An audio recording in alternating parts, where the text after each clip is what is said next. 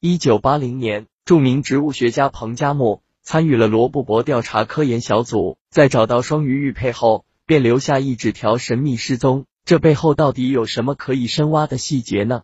罗布泊有着中国五十一区的别名，曾是中国第二大内陆湖。在人类涉足不到几十年的时间内，于七十年代却突然干涸，变为不毛之地。双鱼玉佩真实存在吗？故事开始前，先就着芒果与所搜引擎中整理的资料，带大家梳理一下彭加木事件始末。一九八零年五月，军方出资派遣彭加木为领队，带领一行科研小组前往罗布泊调查考研。五月九日，队伍进入湖区。五月十一日，因为盐碱地的原因。车辆受损严重，只得折返。六月二日，资源水近乎耗尽，所剩下寥寥无几的水，也因为装在高温的铁桶内，散发着浓烈的铁锈味，无法直接饮用。但该队伍依然艰难的向米兰农场前行。六月五日，抵达米兰农场。米兰农场位于罗布泊南部，进行短暂的补给。六月十五日。出发至达库木库都克以西八公里处，水资源再次基本耗尽。疑点介于上次教训，为何此次依旧只携带六天水资源？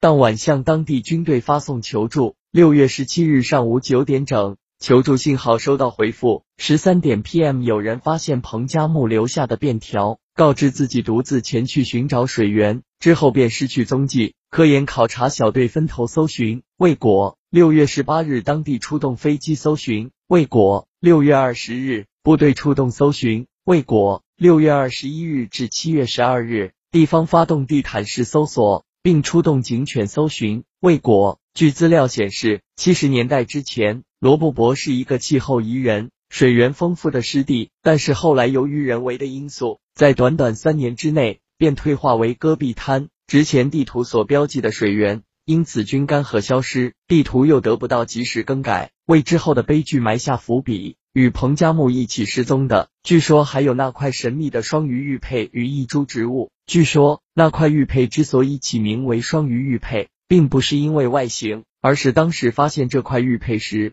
使用它做实验时，发现它能完整的复制一条活鱼。如此神奇的功能震惊了在场所有人，于是称之它为双鱼玉佩。所以现在在网上。如同下配图的双鱼玉佩都是不正确的。有传言说彭加木并非失踪，而是双鱼玉佩在作祟。也有人说某国指派的特务前来潜伏在了科研考察队，使彭加木无法相信任何人。为保护双鱼玉佩与珍贵的考研植物标本不落入他人之手，彭加木决定贴身保护。直到今天，著名植物学家彭加木失踪之谜。依旧未曾揭开，而双鱼玉佩事件却传遍了大江南北，引来各地学者研究调查。第一次科研，网上资料显示，彭加木一无所获的回到上海，一直到一九七九年才回到新疆。第二次科研很有可能有重大发现，因为彭加木队伍的方向明确，直奔目的地，与第一次有着本质的区别。彭加木留下的论文中